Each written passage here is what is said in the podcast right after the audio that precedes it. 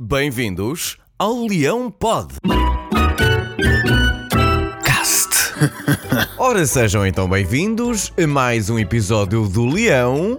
Papa as taças todas que houver a papar. Cast.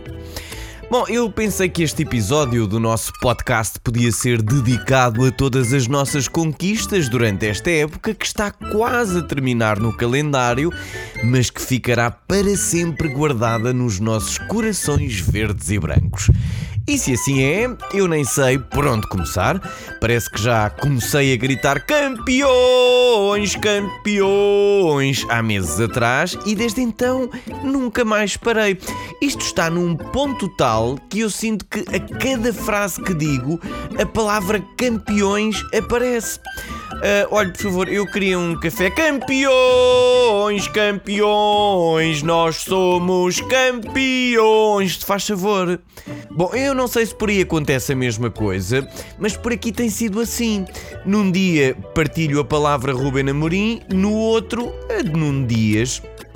Sempre ouvi falar num clube eclético, mas só este ano é que eu percebi o verdadeiro significado dessas palavras. Eclético porque ganha em todas as modalidades e não coloca nenhuma de lado. No futebol, bom, é o que sabemos.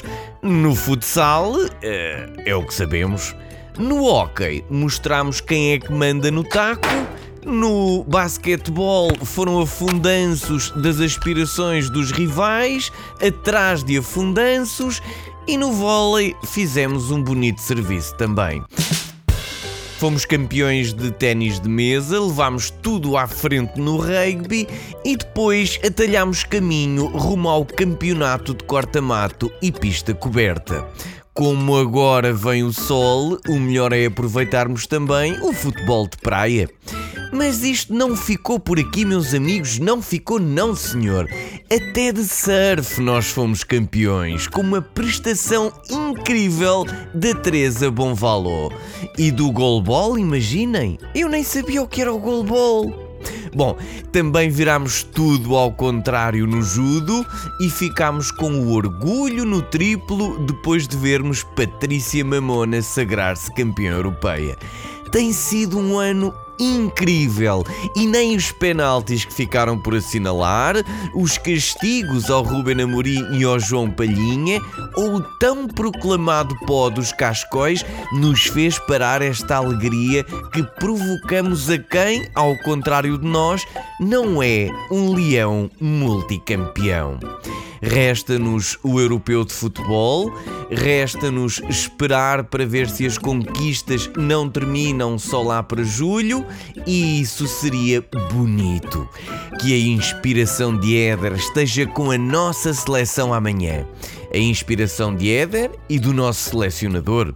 Eu não sou cá muito de engenharias, mas era leão para dizer que talvez faça falta ter uns campeões nacionais em campo. Não sei, digo eu, é uma questão de pensarem nisso também. Bom, e quanto a nós? Quanto a nós, nós voltamos a marcar encontro na próxima terça-feira às nove e meia no Spotify, Facebook e em leonino.pt. Porquê? Porque o leão pode e até sugar caracóis é campeão. Caste!